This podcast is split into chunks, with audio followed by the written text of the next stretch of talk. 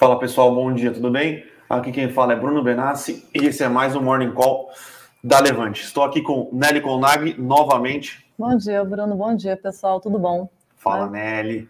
Trouxemos a Nelly aqui hoje porque tivemos uma porrada de prévias operacionais de construtoras, né? Então, Cirela, Iven, Melnick, Moura do B, eh, todas divulgando suas prévias e era um dos nossos receios, parece que começa a se concretizar, né, Nelly? Então, uh, vou dar uma passadinha pouco mais rápido aqui sobre o cenário macroeconômico global e aí a gente entra é, mais a fundo nos, é, nos números das prévias operacionais das Perfeito. construtoras e numa aquisição realizada, mais uma aquisição, né? Realizada pela Rapvida, dessa vez no Distrito Federal, tá, pessoal? Então, é, cenário macro, né, pessoal? Ontem à tarde tivemos a divulgação da ata é, da última reunião do FONC, FONC é o Copom do Fed, é, sem grandes novidades, tá?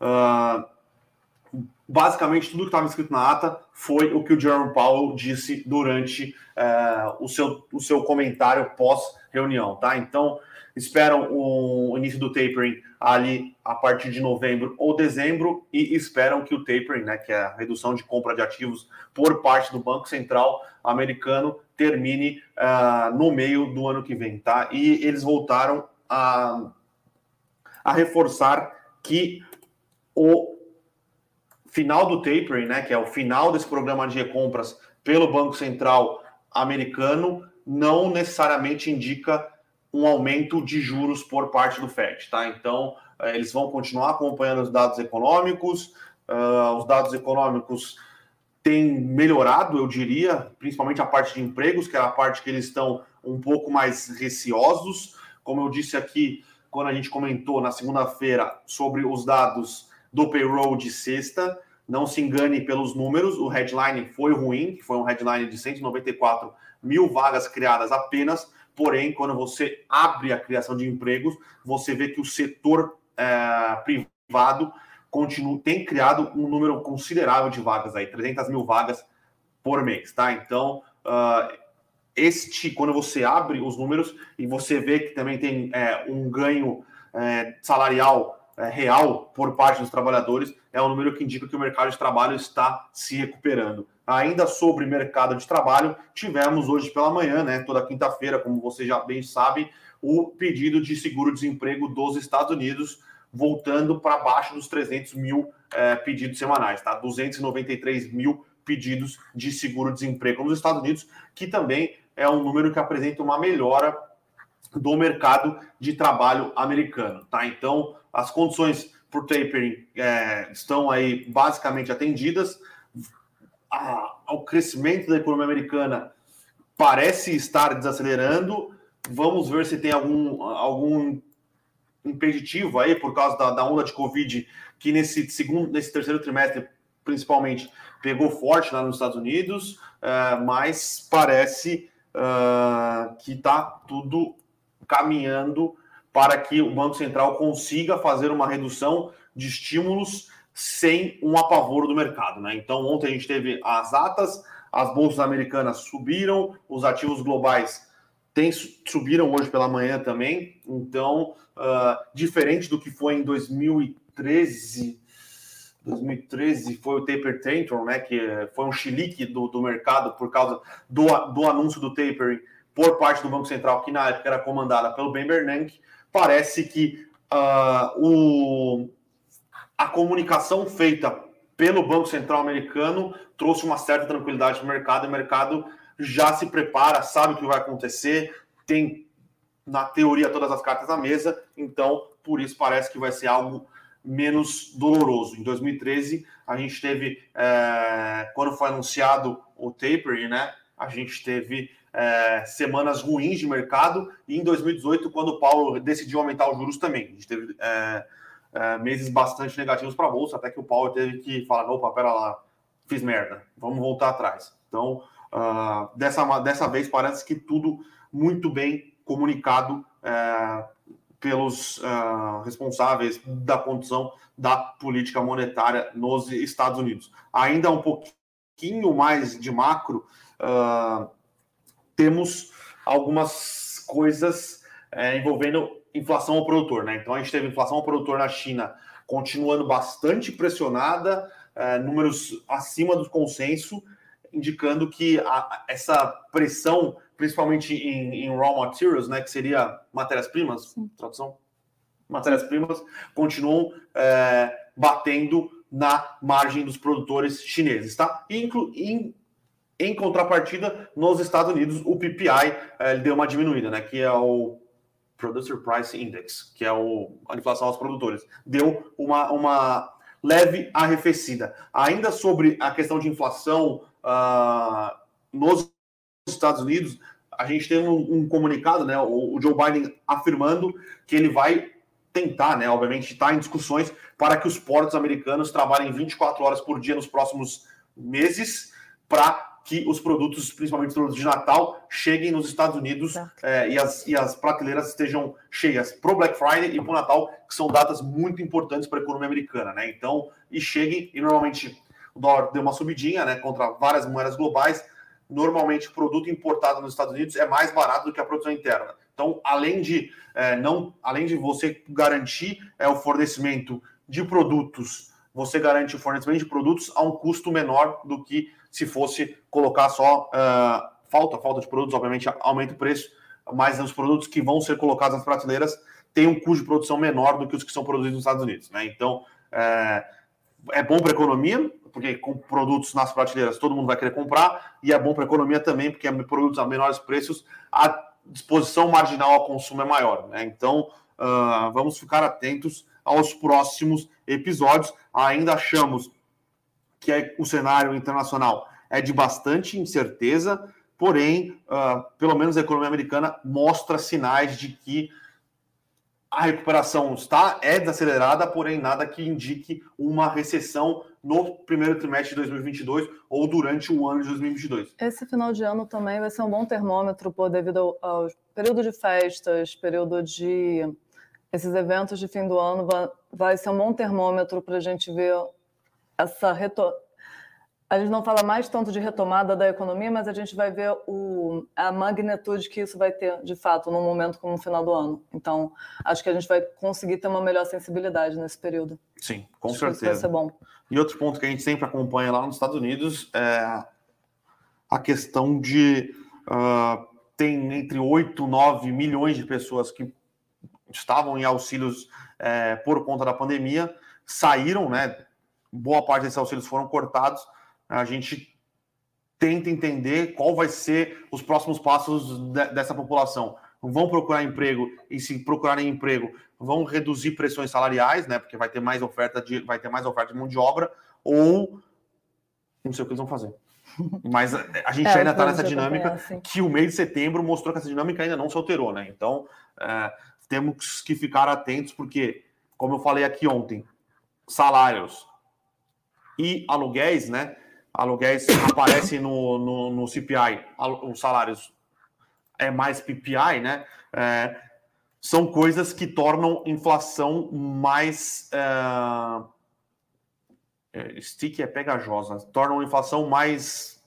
Eu também não sei a tradução direta para uh, stick, mais, sim, quando a gente aprende economia. Mais permanente. Sim. Não, são, não, não é como é, coisas mais voláteis como o preço de energia, o preço de comida, é, salário e uh, aluguel são coisas que são mais é, permanentes ao longo do tempo. Né? Você subiu o salário, difícil você diminuir muito. É, então, continuamos acompanhando para ver qual vai ser o futuro dos preços nos Estados Unidos. Tá? Parece que a inflação, obviamente, não é transitória. Falar de inflação transitória hoje é, seria um abuso, né? Isso. A inflação. Foi a discussão do ano todo. a inflação, a, a discussão agora é para saber se a inflação é, estrutural ou não. Então, coisas que agregam para a inflação ser estrutural, salários, aluguéis, uh, coisas mais micro, né? Que não uhum. depende muito do cenário macro. Então, uh, continuamos acompanhando o cenário macro internacional e os desdobramentos que tem, obviamente, aqui uh, no Brasil, né? Quer falar um pouco sobre a questão do SMS, essa parte do cenário interno, antes da gente entrar no corporativo? Sim, ontem tivemos aprovação a toque de caixa uh, na Câmara, né, uh, de uma nova uh, de um novo cálculo do ICMS nos combustíveis por parte dos estados. Tá? Então, é, hoje tem uma defasagem de 15 dias, o Estado pega o preço da bomba, coloca os 25, entre 25% e 34%, uh, e esse preço vai para a bomba, né? Então, uh, a ideia do Senado, a ideia da Câmara agora é que seja anual é, essa, uh, essa precificação do CMS, o valor fixo sobre o preço do combustível Sim. e que seja levando em conta uma média de preços dos dois anos anteriores uh, para você colocar o ICMS uh, no preço dos combustíveis. Perfeito, de tá? modo a suavizar essa volatilidade de preço. Esse é todo o intuito. Então, isso deve causar uma redução importante no preço final, no preço do combustível para o consumidor final. Então, é esse intuito, foi esse objetivo e acho que foi essa estratégia. estratégia. Seguiram. Obviamente, me parece uma estratégia muito boa para quem quer se eleger em 2023, né? Perfeito. né? Porque você vai diminuir o ICMS em 2022, Perfeito. vai diminuir o custo dos combustíveis em 2022, mas você não resolve o problema da tributação Sim. nos combustíveis, você não resolve o problema da concentração uh, na cadeia de refino no Brasil, que é quase 100%. Mais na... que estratégia, é uma, como a gente diria, não é uma manipulação, é uma. É um ajuste. É um ajuste. Sim. É um ajuste pensando na, nas, nas, eleições, tá? Sim. Então, uh, eu acho complicado passar no Senado, tá? Porque do jeito que foi desenhado hoje, você tira arrecadações de estados e municípios, né? Que é, como a gente já vem falando aqui algumas vezes, ICMS é 80% da arrecadação dos maiores estados, da maioria dos estados, o ICMS de combustível é 25% é, da arrecadação total, tá? Então, me parece complicado no Senado, que são só três, é, só, são, só não, né? São três representantes por estado. Os governadores vão fazer uma pressão muito grande em cima dos representantes de cada estado para não perder arrecadação, né? Então, se vier isso e vier uma reforma tributária junto, talvez dê para se discutir alguma coisa, né? Mas não, cenário. Não, é, não, não, não, não nos parece base. ser o cenário base. Uh, ainda sobre combustíveis, Petrobras, greve dos caminhoneiros, mais um balão de ensaio falando que existirá é, um, um auxílio, é, na verdade, é um incentivo, né, um, por parte do governo para que caminhoneiros autônomos renovem a frota dos seus caminhões, né? Então, é, parece que a gente está querendo incorrer no mesmo erro que a gente incorreu em 2010, quando se uh, deu crédito subsidiado para fazer o quê? Renovar a frota. Então. Uh, já sabemos como termina essa novela. Exato. Acho que então... vamos entrar um pouquinho no cenário corporativo. Como o Bruno comentou no início do Morning Call, a gente teve uma leva de prévias operacionais que foram divulgadas ontem, então, das construtoras Cirela, Iven, Melnick e Moura, que a gente deu uma analisada. É, o que, que, a gente observou? De modo geral, os resultados eles foram, tirando o Moura, uhum. que foi o mais positivo, acho que das, das companhias, Sim. os resultados foram ou negativos ou neutros, porém, como a gente vai entrar um pouco mais no detalhe em relação aos números, mas pegando o caso de Cirela, que foi uma ação que se deteriorou bastante é, no último período, com um resultado vindo mais neutro, vamos assim dizer, a expectativa talvez seja que a ação até reaja positivamente diante um, diante um resultado desse é, tipo. Tá, tá, tá então, entrando um pouquinho nos números, só para a gente falar. Cirela, então, foi um resultado mais neutro. Ela teve, o resultado veio bem em linha do, com as expectativas de mercado, tanto em relação a vendas quanto lançamentos. Então, o VGV teve uma alta de 33% e foram todos 2 bilhões, 2 bilhões e 2 no terceiro trimestre, e só passando sobre o segmento de 62% desse VGV em relação ao alto padrão, 14% médio, 23% Casa Verde Amarela, que é o antigo Minha Casa Minha Vida. Por que é importante ressaltar esses segmentos? Porque ao a Cirela focar nesse médio e alto padrão, ela tem como benefício, ela consegue repassar melhor o preço do, da alta dos custos de construção. Então, é uma companhia que fica melhor posicionada nesse sentido. Agora, o resultado veio bem em linha, velocidade de vendas também, o nível foi 18% no trimestre, no anterior, no ano passado, o mesmo período foi 23%, então é um pouquinho mais comprimido, e venda líquida teve uma queda de 20%, ano contra ano. Resultado, então, essa queda foi o que deixou a gente um pouco mais apreensivo, sim, né? Sim. Não, não tá. A gente não está comemorando. Sim. Isso é, isso, é, isso é dado. Cenário de construtora a gente não está comemorando, mas dados, dado que a gente tinha expectativas um pouco piores, acho que é isso que a gente está vendo no mercado, ter essa reação um pouquinho na ação, é, dados números mais neutros é, dessa parte. Às vezes, pessoal, não é só porque o resultado, às vezes o resultado ruim ou o resultado médio é menos pior do que o mercado espera e aí a ação tem um, tem um reflexo Mas, positivo. Perfeito, não significa que a gente está recomendando o setor Sim. ou está mais otimista com o mesmo para o curto prazo, nem nada do tipo. Essa é a leitura que a gente está fazendo diante os resultados. Comentar um pouquinho da Melnick, então, falar também dos números. Também foi um resultado mais neutro. É, os números eles foram bastante ruins em relação a vendas líquidas. Teve uma queda de 42% na base anual, então bastante. É, mas a companhia ela foi capaz de lançar e vender a patamares relativamente similares ao mesmo trimestre do ano passado. Então, esse foi um ponto que deixa a gente um pouco mais otimista, mas com, considerando o consolidado, a gente também vê de uma forma meio neutra. Esse, esse para a Melnick, a gente não, não espera também um destravamento, talvez uma reação, dado que a gente esperava algo um pouco pior, mas não acho que vai ter grandes elevações na ação. É, a gente também falando de Melnick e Moura. Do, e Moura. Moura é, foi a única que teve resultados um pouco mais isso, um pouco mais animadores diante as outras construtoras, principalmente lançamentos, vendas, vendas que muitos decepcionaram as outras, e distratos. Distratos, acho que vale ressaltar que ela teve o nível de distratos caiu cerca de 8%, comparando no, no terceiro trimestre é, caiu de 8% no terceiro trimestre do ano passado para 7,2% agora nesse trimestre agora. Isso é bastante relevante para uma construtora. Então, esse, esse ponto, uma das vendas líquidas que ficaram 20% maiores do que no ano passado, é, é animador para a companhia. Então, Moura, a gente se vê ainda mais positivo. Agora, Melnick, acho que nem neutro. Esse foi bem abaixo do é, esperado, esse foi bem mais desanimador. Melnick ela teve dois lançamentos com VGV líquido é, acima, 89% acima do trimestre passado, vendas líquidas inferiores, bastante inferiores no mesmo período do ano passado.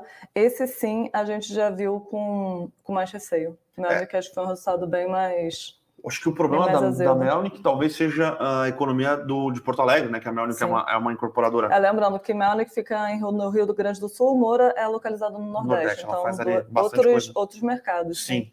É, que a Melnick, o mercado uh, porto-alegrense parece estar tá, tá sofrendo bastante.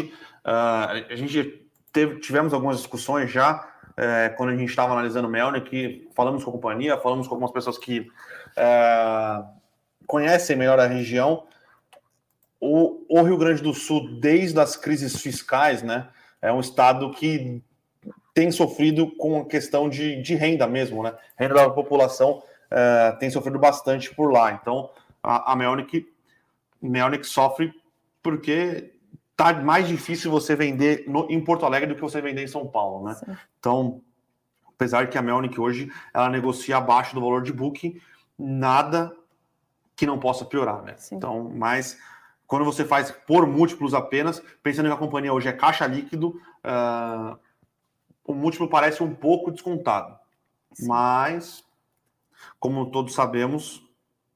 Sim, não, não basta apenas estar barato. Sim, a gente não sabe quanto tempo uma ação pode permanecer barata. No cenário atual, já adiantando a pergunta do Adilson sobre como está o momento para a construção civil, a gente já tem batido um pouco nessa tecla nos últimos morning calls, que a gente vê um cenário, dada a conjuntura principalmente é, macroeconômica, a gente vê um cenário um pouco mais desafiador para o setor, é, pelos três principais motivos: aumento da taxa de juros, alto custo de construção e muita competitividade por terreno. Então, acho que são esses três fatores que, no momento, estão deixando a gente menos otimista com, com o setor e com recomendações do mesmo. Não à toa, muitos deles estão descontados. Acho que é para fazer esse link. Muitas empresas deles estão descontadas. É. Você pagou caro no terreno. O seu custo de obra aumentou. O financiamento do seu, do seu comprador aumentou. Não é o cenário mais animador. Não é o cenário mais animador. É então, mais animador. É, exatamente foi isso que a gente viu em Cirela, tá? Ela aumentou o VGV, porque ela aumentou o preço, né? Porque ela teve que aumentar o preço, uh, mas ela, diminu ela, diminuiu as vendas comparadas com o último trimestre, né? Sim. Então, uh, o que a gente está olhando e que a gente acendeu um sinal de alerta e vamos olhar o próximo resultado. Ela ela lançou a maioria, a maior parte dos seus, dos seus lançamentos nesse trimestre no final, do, no final de setembro. Bom ponto. Então, uh, acende uma luz amarela, porém vamos ver no próximo trimestre, né? Como vai ser a velocidade de venda, se foi só porque ela realmente concentrou no final do trimestre, uh, mas uh, ao que tudo indica, pode ser que os, os, os compradores estão olhando o preço por metro quadrado e falando, opa, foi demais. Então aí o que, vai acontecer? Vai conseguir vender? Não vai? Vai ter que dar desconto? Uh, de a dinâmica está complicada. Perfeito. Mas de modo geral, essa prévia operacional já dá bastante sensibilidade para a gente do que esperar dos resultados agora que vão chegar das construtoras. Então, se a nossa visão já não era a perspectiva mais otimista para o momento, acho que a gente mantém um pouco desse posicionamento. Sim. É isso. A gente também teve uma notícia de Rap Vida, certo? Sim. Uh, Rap Vida, mais uma aquisição, né? Então, deixa eu pegar aqui onde está o. Comprou um hospital em Brasília. Comprou um hospital em Brasília. Na verdade, ela fez mais ou menos duas operações, né? Ela comprou a operação hospitalar de uma empresa que. A Vivente Hospital. Vivente Hospital. Como estava essa operação? A Vivente Hospital tinha um contrato de BTS, ou uh, um, não, ela não especifica, ou um contrato de. Na, provavelmente era BTS porque o hospital está em construção, tá? Então, uh, ela pagaria um aluguel para o proprietário desse imóvel e fa faria toda a questão da operação hospitalar é, desse hospital, né? Então, ela comprou por 22 milhões de reais. A operação hospitalar de, desse, desse hospital, que são 114 leitos e mais algumas coisas de, uh, de alta complexidade na região, e comprou por 200 milhões de reais, ou tem um contrato assinado com o construtor desse imóvel de 200 milhões de reais para comprar o hospital. Aí ela compraria a operação e o real estate. Então, uh, é uma. Apesar de ser pequeno pro número, pro, uh, pro tamanho da Rap Vida, é uma aquisição interessante. Por quê? Porque hoje em uh, Brasília, a Rap Vida não tem rede própria. Então, ela, ela trabalha em Brasília com uma questão de uh, como o trabalho Bradesco em São Paulo, a Sul América em São Paulo, uh, é prestação de serviço, né? Então isso encarece os custos da Rap Vida uh, com, com, as 21 mil vidas que ela tem na região. Agora ela tem um, vidas, tem uma base de operação e pode começar a expandir melhor a, sua, a atuação dentro da região, né? Então, apesar de ser pequena, nos parece estratégica é, para um longo prazo, lembrando que a Rap Vida está, sem, está sofrendo algum, não, não sei se é a investigação ainda, mas teve um risco de imagem atrelado Sim, teve, aos desdobramentos da CPI da, da, da Covid, tá? Isso. Então. Balançado pela, pela questão, sim. E ainda tem a questão da aprovação, né? Uh, da fusão entre Rap Vida e GNDI, que ainda está parado no CAD. Então, uh, ainda sobre ações, tivemos ontem o resultado, é, hoje, acho que foi ontem ou hoje pela manhã, o resultado de uma das empresas que está todo mundo olhando, né? Que é a Taiwan Semiconductors né, Manufacturing, uhum. que é a TM, TSMSC, né? Uhum. Que é a maior produtora de chips e semicondutores do mundo. Resultado dela muito porrada, então Sim, é, ela todas as linhas. Atingiu perfeito. sempre o topo do guidance, né? uh, que ela tinha colocado no segundo trimestre, que a gente achava que era, é, era bastante agressivo, e além disso, ela aumentou o guidance para o final do ano e para 2022, tá? Então, uh, realmente o mercado de chips está uh, bastante apertado, né? A oferta de chips e a, a maior produtora de chips se aproveita para ter bons resultados, onda, né? Sim. Então, é isso. Não, o resultado foi bastante bom. Sim. Mas olhando pelo resultado da, da, da, da, companhia, a gente espera que o, o mercado de chips continua, continue bastante apertado, inclusive no ano de 2022, tá? Porque ela aumentou o guidance para o quarto TRI e para 2022. Então, se ela está com guidance mais positivo para 2022, quer dizer que ela vai conseguir continuar Ela já produz basicamente no, ta, no talo, né? Então, ela vai conseguir continuar colocando preços é, e tendo alavancagem operacional espetacular, porque ela está produzindo quase no talo. Ela, na verdade, ela tem mais, ela tem mais demanda por chips do que, do que ela consegue ofertar. Então, a alavancagem operacional dela está nas nuvens. Sim. Então, Ela os tá resultados foram muito momento, bons, sim. muito bons mesmo, tá? Pessoal aqui. Oliveira, Oliveira Santos me perguntando sobre Hash 11. Hash é cripto. O Hash é o, é o, é o ETF de cripto. Oliveira, eu vou ficar te devendo essa ah. pergunta sobre ETF de cripto, que não é algo que eu acompanho também. Acho que a gente. Essa pergunta a gente pode voltar para a Fernanda Guardian, de vez em quando ela participa aqui dos nossos morning calls. É a nossa analista especialista em cripto. Então, acho que ela vai saber falar com muito mais profundidade Sim. sobre esses ETFs e sobre essas questões. Agora, sobre ter uma diversificação não ETF de cripto, se você quiser só saber se, é ter, se você acha positivo ter uma diversificação num ETF de cripto, Acho que sim. Nos parece Faz interessante, sentido. tá? Sim. É uma, é uma diversificação, é algo que você pode ter na sua carteira. Aí vai depender do seu apetite de risco, mas eu, particularmente, não teria mais que 10 ou entre. Se você for muito arrojado, entre 5% e 10%. Tá? Menos arrojado do que isso, entre 1 e 3. Eu acho que faz sentido uh, ter uma parte diversificada em criptoativos, sim. E o jeito mais fácil de fazer isso é através de ETFs, tá? Ótimo. Um investidor ousado aqui. Bom dia. Com mais empresas chinesas não conseguindo honrar seus compromissos e adiando seus pagamentos aos devedores, isso pode é, causar uma bolha?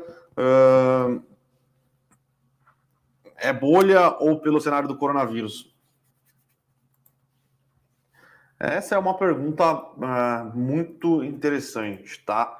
a gente tem acompanhado o mercado de construção, construção civil chinesa faz algum tempo. Antes da, da, de todo o tumulto da Evergrande, a gente tá, começou a olhar lá para julho e começou a ficar um pouco mais preocupado. É, aí tivemos a Evergrande falando, provavelmente lá entre no default semana que vem. Tivemos a Fantasia e tivemos mais uma que disse que não vai conseguir honrar esses compromissos. Eu esqueci o nome dessa próxima. Estou tá? procurando aqui também. É a Fantasia Evergrande tem alguma coisa Land. Greenland, Greenland eu acho que é, mas não tenho certeza, tá? Uh, é um setor que está pressionado na China. Sim. Tá? Agora a questão é saber se ele vai ficar pressionado na China ou se ele vai uh, causar é, reverberações no mercado internacional.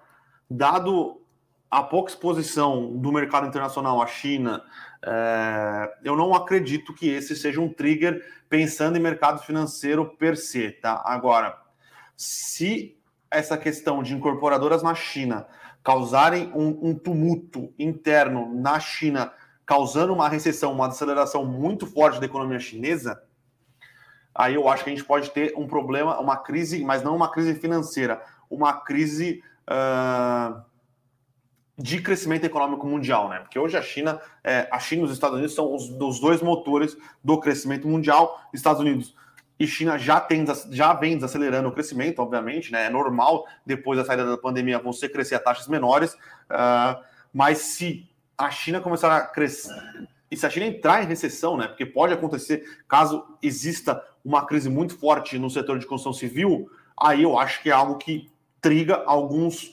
é, alguns alguma revisão bem relevante para baixo de crescimento mundial e crescimento mundial relevante para baixo, aí acontece no, na, na, economia real e vai para o mercado financeiro, né?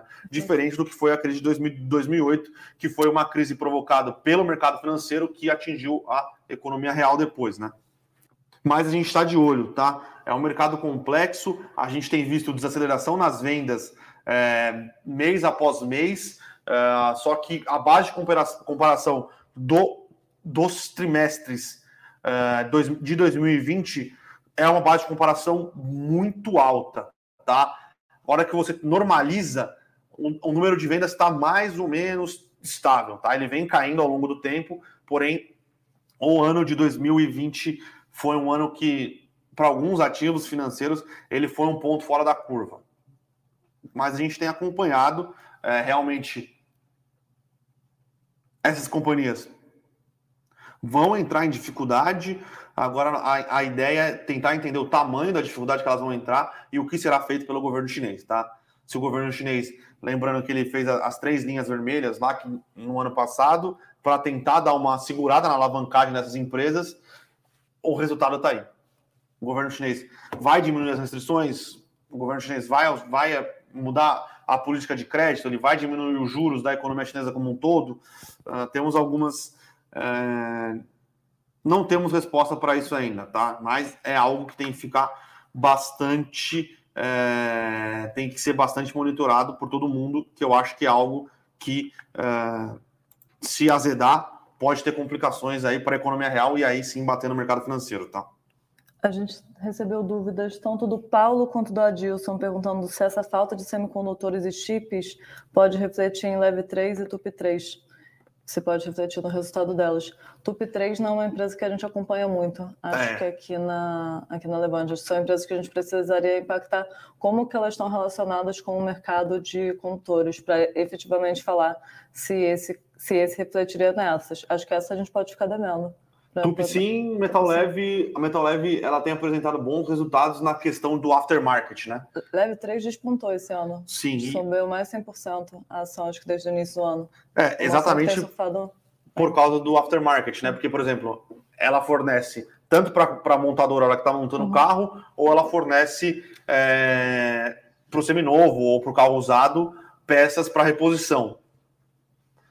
Não está tendo por exemplo, teve uma restocagem grande de carros no começo do ano, ela teve um bom resultado, só que o que a melhor parte do resultado foi no seminovo, porque você não troca de carro, mas você tem que fazer manutenção, né? Então, a Metal Leve teve um bom resultado, Sim. impactado é, principalmente por pela a parte de seminovos, tá? Então, é uma, é uma, é uma dinâmica complicada. Não vai ter chip para fazer carro, tudo bem, mas vai ter demanda por peça de reposição para os carros usados. Então, metal leve, é, Tupi. A gente vai ficar devendo. Tupi, tupi é mais cabeçote, um é mais pouco. parte de motor. Eu acho que ela depende muito mais da parte uh, de produção de carros mesmo. Tupi a gente volta com uma análise um pouco mais completa dessa empresa. Não sei todas as todos os segmentos para falar do impacto. Essa a gente volta com vocês. GGRC11 se acompanha, Bruno? Faz tempo que eu não olho, tá, o Juber? Eu prometo que eu olho hoje e venho com um comentário mais embasado amanhã, tá? É, é o fundo da Covep, se eu não me engano. Faz tempo que eu não, faz tempo que eu não olho ele. Vamos para outras? Vamos. O pessoal aqui perguntando: bom dia, dupla. A sinalização de aumento de juros nos Estados Unidos pode ser bom para a Bolsa Brasileira? Hum, o mercado anda bastante bastante complexo, tá? Mas normalmente aumento de juros, aumento dos juros que baseia todos os valuations, que é o juros da economia americana, não é bom para ativos de risco em geral, tá? Então, uh, se os Estados Unidos se os Estados Unidos tiverem um processo inflacionário relevante, tiver que aumentar os juros de maneira é, considerável, é ruim para todos os ativos de risco, tá? Independente de, de qual bolsa você está. Obviamente vai ter algum ativo ou outro que, que tem. É... Sim, mas de modo geral. Mas de modo geral é ruim para ativos de é, risco. É, quando a gente fala principalmente da parte do valuation, o custo de capital, a gente considera essa parte do. do a gente considera num cálculo mais completo esse custo do risk-free, do taxa livre de risco. Então, quando a gente vê essas taxas se elevando, impacta diretamente é o inverso valuation. É, é, ele, ele ajuda a depreciar mais o valor. Então, de modo geral, é mais negativo. O que o Bruno acho que está tentando pontuar é que tem diversos motivos para subir no valor que pode ter uma reação colateral nas ações das companhias. Mas, de modo geral, ao olhar apenas o valuation, tem, uma, tem um reflexo negativo. Sim um investidor ousado está falando qual que é o código da empresa de semicondutores. A ADR, ADR dela negociada, é, eu não sei se tem BDR, tá, pessoal? Mas a ADR negociada nos Estados Unidos é TSM, que está subindo no aftermarket aqui, inclusive. Pessoal perguntando do Maxi Renda, que é um fundo de recebíveis que tem algumas permutas dentro dele é, da XP, né? Então, eu como vocês perceberam aqui, eu sou um cara que é bastante. É, sou bastante criterioso com fundos de recebíveis, tá? Eu, particularmente, não gosto muito do Maxi Renda, tá? essa questão de ter algumas permutas dentro do fundo não me agrada muito, tá? É, tem 13% de permuta financeira. Cara, eu sinceramente não gosto muito dessa estratégia que eles têm, tá? É, eu prefiro outros fundos de recebíveis é, com uma, uma qualidade de crédito, uma carteira de crédito um pouco melhor e sem ter, sem ter esse risco de permutas dentro de um fundo de recebíveis, tá? Então, é, é isso. Eu não sou muito fã do, do, do Maxi Renda, não, tá? Eles têm uma parcela relevante na carteira deles em permutas, 14, 15%, que eu acho bastante coisa, tá? Você tem um fundo de recebíveis. Você quer, eu quero correr risco de recebíveis, eu não quero correr risco de recebível com permuta. Outra pergunta do Juber, é, perguntando se você é o responsável pela carteira de fundos. Sou sim, Juber. Sou eu que toco aí. Uh... É isso, eu toco a carteira. Uh... As carteiras, inclusive, bom falar que as carteiras a gente está passando por algumas modificações recentemente, dado o feedback que a gente está tendo de, de, dos assinantes. Então, é, ao longo das próximas semanas, vocês devem sentir, mas a gente tem feito, tem tentado novas estratégias, então textos um pouco mais sucintos, mais gravação de vídeo, mais outras formas, outros canais, a gente complementando as análises que a gente está fazendo no relatório. Sim, inclusive quem é assinante do Carta aí das melhores ações, isso. Carta já, já foi semana formato, passada, né? Formato, isso. Carta foi na semana passada, esse novo formato é um relatório um pouco mais sucinto com um vídeo com a visão do guru é, explicando o que Isso. aconteceu nas empresas, o cenário macro. Perfeito. Esse acompanhamento semanal, inicialmente, vai ser um pouco mais sucinto e mensalmente a gente vai fazer aí sim uma análise um pouco mais elaborada, um vídeo um pouco mais elaborado, tentando explicar é, os impactos que as ações de cada carteira tiveram no período. Então, esse é um feedback que a gente teve dos assinantes, então espero que gostem. A gente está mudando aos poucos aqui o formato dessas, desses relatórios pessoal falando de Clabin apanhando. Eu não lembro de ver Clabin apanhando, não. No último mês, obviamente, ela caiu, como todas as empresas caíram, mas. Inclusive, nos últimos dias, a Clabin tem subido bem, tá? Mas parece estar recuperando, de fato. Porque o último mês, os últimos seis meses, ela teve queda. Sim. Acho que esses últimos dias parece mais um movimento de recuperação. Eu não vi nenhum fato relevante de Clabin também. Eu acompanho todos os dias aqui pela manhã. Seria o Japa, acho que para discutir mais. Sim, mas eu, eu não vi nada de fato relevante, tá? Eu acompanho pela manhã tudo que sai de fato relevante, não tem nada de Clabin. Tem de Irani, de Clabin não. Mas é uma empresa que a gente gosta na casa, a gente acha diferente de Suzano, como a gente gosta de falar aqui, Clabin agrega mais valor ao produto é, através de papelão, caixa Tetra Pak, é, saco de cimento. Ela tem, ela é mais integrada, é mais integrada na produção, né? Ela produz celulose, agrega valor, faz caixa de papelão, craft liner, faz é, a caixa Tetra Pak, enquanto a Suzano é mais um player de produção de commodity que é a celulose, tá? São players diferentes. A celulose produzida pelas duas empresas são celuloses diferentes, né, através de árvores diferentes. Se bem que a Clabin ela mescla um pouco mais a produção, enquanto a Suzano é só de pinheiro, seu nome, eucalipto. Seu nome é eucalipto. É, penos eucalipto, né? A Suzano é eucalipto só Isso. e a Clabin é dos dois, né? Uh, a gente gosta bastante das duas empresas você só tem que entender que são cases diferentes, né? São empresas diferentes. Uma agrega mais valor ao produto, a outra é mais eficiente é, e produz mais a celulose é, para venda, né? O Juber aqui perguntando de BTG. É, o BTG tem sofrido, né?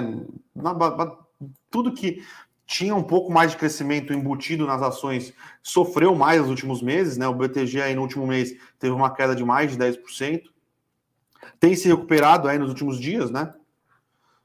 É, mas a gente gosta do case, tá? A gente acha um, um dos cases, é um dos melhores cases para se posicionar no, uh, na evolução do mercado de capitais, em, na questão de agente autônomo, na questão de banco digital, na questão de mercado de capitais.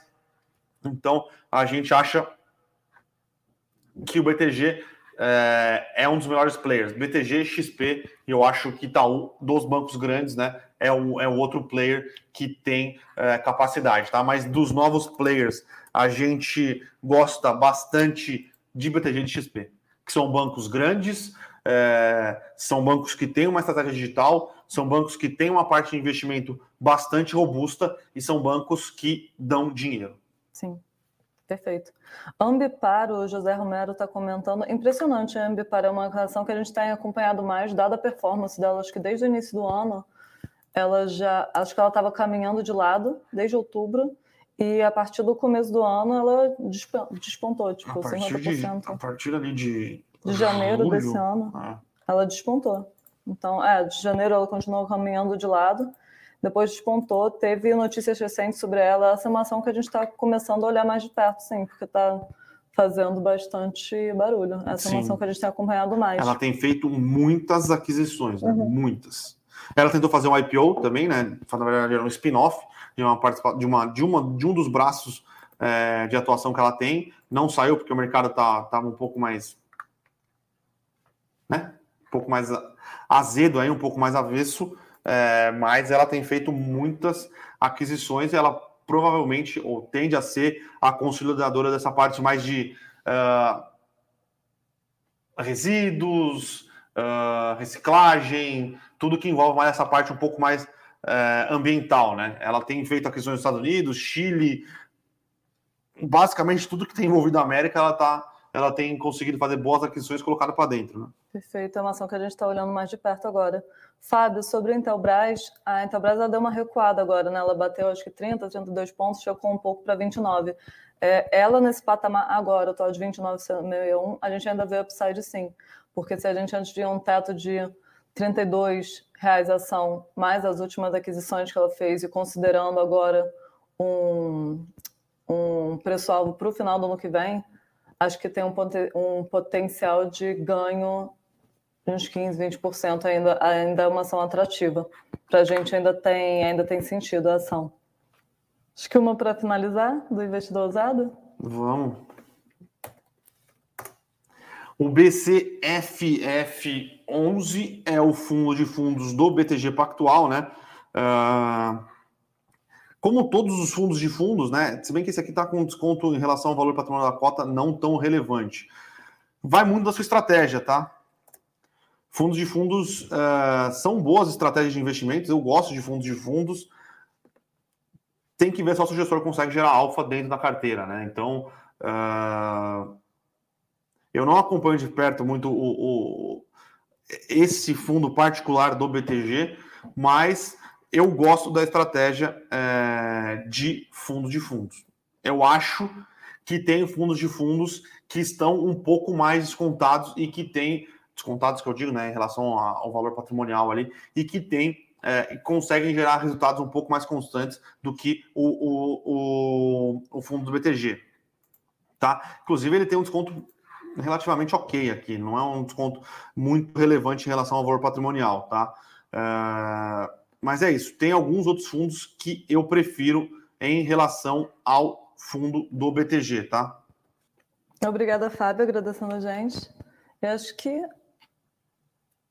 Vou responder só o Paulo França, essa última pergunta sobre os shoppings, que tem apanhado bastante, sim. Na verdade, eles voltaram a andar, né? Acho que ah, voltaram a andar apanha. um pouco, mas a, ele, acho que ele fala. É, ah, vi que você falou que desculpa. estão apanhando, sim. O setor de shoppings apanhou bastante esse último período. Foi uma das ações que deteriorou bastante. Isso principalmente dado a relação da, das ações de shoppings, a sensibilidade das ações de shoppings com a ponta longa da curva de juros. Isso porque, como são ações que operam que nem um bonde, que nem um título, elas têm muita, com muita previsibilidade, pagamentos, fluxo de caixa. O principal fator, a principal variável que impacta o preço das ações acaba sendo a curva de juros. Então, como a gente teve sucessivos eventos que empinaram a nossa curva, que aumentaram o risco país, a gente pode citar, além de precatórios, além de definição de orçamento, além de definição de Bolsa Família, além da conjuntura macro, que se deteriorou bastante no último período, shopping sofreu bastante nessa toada. Agora, a gente, até por conta do que já se passou e pelo que a curva de juros, a curva de juros já sofreu, o que a gente vai ver agora é um ponto de entrada interessante para quem quiser ficar posicionado, dado que a tendência histórica, quando se observava essa deterioração da ação por conta da elevação da curva, a tendência é a ação caminhar. Agora, um adendo importante que a gente faz sempre é que, dada a atual conjuntura macroeconômica, os ganhos que se pode obter nessa estratégia, a gente vê um pouco mais limitados. Então, shoppings apanharam bastante. Principal motivo, empinada da curva de juros. A gente vê perspectiva positiva agora entrando na ação para é, uma valorização potencial de ganho, porém, ganhos mais limitados do que a gente via no passado. Acho que é esse quadro. Sim. Beleza? Acho que a gente, a gente pode encerrar. Acho que é isso, pessoal. Então, estamos. Uh... O pessoal que falando que o Petrobras está voando, sim, o barril de petróleo uh, continua subindo, né? Lembrando que o barril de petróleo saiu dos 40 dólares, está batendo 81, e essa solução do ICMS pode ser que tire um pouco de pressão da Petrobras.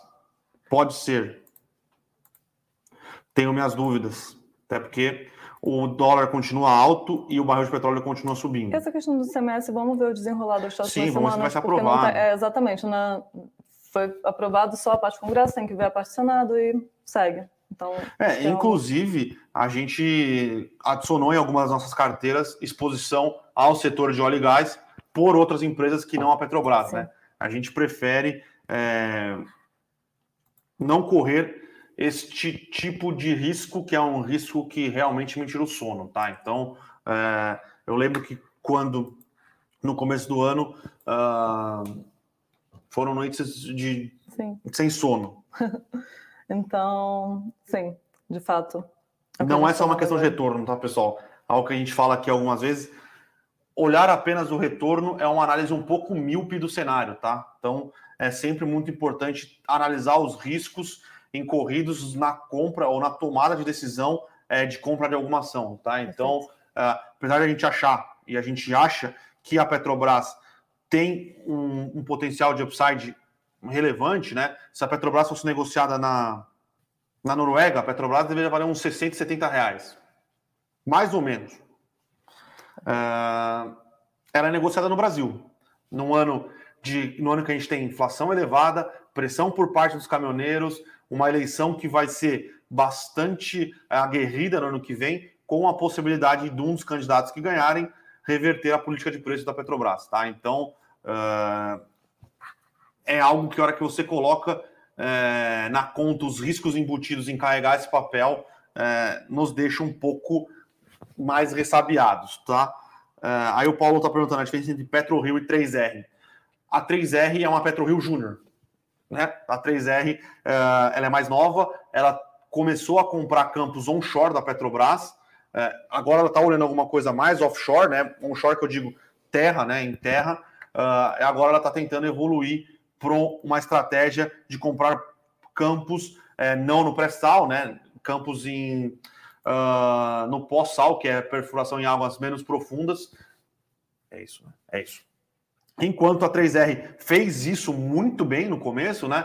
Ela comprou é, ativos que a Petrobras não queria, é, aumentou a produtividade desses ativos e depois que ela conseguiu executar muito bem é, essa estratégia, ela tem ido um pouco mais para o pós-sal, né? Então, uh, a PetroRio é hoje o que a 3R quer ser. Falei certo? A, Petro, a 3R. A 3R é o. Não é, a 3R. A PetroRio, que é hoje o que a 3R quer ser, perfeito. Isso. A 3R que chegou no patamar da PetroRio, sim, perfeito. Basicamente, é o, que, é o que o Bruno falou. A 3R. O PetroRio é um case de sucesso. Sim. E a, e a 3R está seguindo essa toada. Basicamente é isso. Então a PetroRio está tá mais consolidada nesse segmento ainda do que a 3R. A 3R a gente vê bastante potencial mas ainda não está consolidado. Sim, inclusive quando a, quando a PetroRio é, ela comprou a, os, o, o campo é, em águas profundas, que agora me fugiu o nome do campo, é, a gente tinha algum receio de execução, porque operar águas profundas é muito mais complexo, né? E a Petrobras opera com maestria águas profundas, né? Talvez a melhor operadora de águas Sim. profundas do mundo, talvez é, alguma empresa do Reino Unido opere bem águas profundas ali no Mar do Norte ali, mas a Petrobras é um dos melhores players, um dos players que desenvolveu melhor tecnologia para isso. A gente tinha algum receio da PetroRio dar esse passo, mas ela deu esse passo com maestria, né? Ela tem conseguido é Wharton, eu acho que é Artum, que é o campo que ela adquiriu. Uh, então, uh, e a 3R vai fazendo aos poucos. Comprou participações onshore, agora tem tentado comprar alguma coisa é, offshore é, e tenta seguir os passos da PetroRio, tá? Tem espaço para as duas, ainda mais com a Petrobras continuando a fazer desinvestimentos em campos ou maduros ou em campos que ela não tem mais a menor vontade de tocar, que era para 3R esses primeiros de onshore aqui. Teve vários campos aqui que a PetroRio comprou, arrematou bem barato ali na Bacia das Almas, tá? Perfeito. E então é Acho isso, é né, isso. pessoal? Acho que é isso. A gente vai chegar quase uma hora aqui de Morning Call. Acho que foi isso. Queria agradecer a presença de todos, pessoal. Nelly, sempre um prazer tê-la aqui conosco. Um prazer meu. Então, uh, até amanhã. Morning Call da Levante aqui, todo dia às 10 horas da manhã. Valeu, pessoal. Bom Bons dia, negócios. Tchau, Nos tchau. vemos amanhã. Para saber mais sobre a Levante, siga o nosso perfil no Instagram levante.investimentos. Se inscreva no nosso canal do YouTube Levante Investimentos. E para acompanhar as notícias do dia a dia e mais sobre a Levante, acesse nosso site levante.com.br.